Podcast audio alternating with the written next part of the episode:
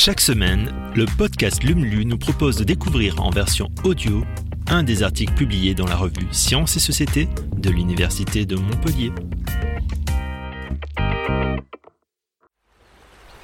Vaste domaine d'exploration, mais aussi habitat et source de nourriture, c'est aux océans que ce 18e numéro est consacré. Alors n'hésitez plus et plongez dans l'univers de Lume. Lumlu Junior. Moi, c'est Tilio, j'ai 7 ans. Je voudrais savoir, la mer, elle appartient à qui? Eh bien, figure-toi, Tilio, à personne. La mer échappe à toute appropriation, ce qui signifie que nul ne peut en revendiquer la propriété, pas même le pays c'est-à-dire l'État, riverain de cette mer. Les mers font partie de ce que l'on appelle les choses communes. Elles sont à l'usage de tous. En revanche, les fonds marins appartiennent à l'État, car ils sont le prolongement naturel immergé du territoire national. Ce domaine public s'étend, côté terre, jusqu'au rivage de la mer. Donc, il inclut les plages. C'est donc par abus de langage que certains restaurants de plage se présentent comme plages privées. Ils sont en réalité simplement autorisés à en occuper une partie. Côté mer, les fonds marins appartiennent à l'État jusqu'à la limite de la mer territoriale, c'est-à-dire 22 km au large des côtes, soit 12 000 marins selon l'unité de mesure des distances maritimes.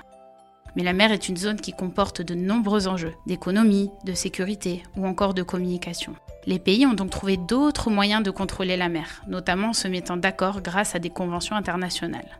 Ainsi, dans les eaux de la mer territoriale, zone maritime la plus proche, l'État exerce sa souveraineté au même titre que sur son territoire terrestre, c'est-à-dire que c'est lui qui fixe les règles en matière de pêche, de police ou encore de douane.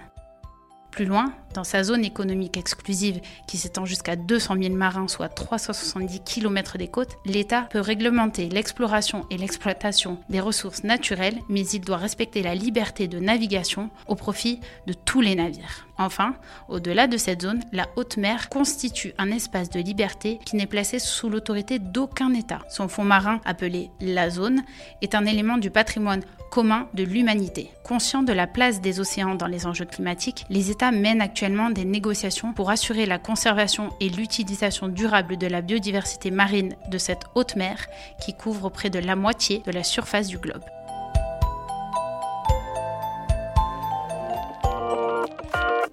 Merci d'avoir écouté ce nouvel épisode de Lumlu. Si vous le souhaitez, vous pouvez nous laisser un avis sur Apple Podcast ou sur Spotify. Et vous pouvez aussi le partager autour de vous. À la semaine prochaine pour un nouvel épisode.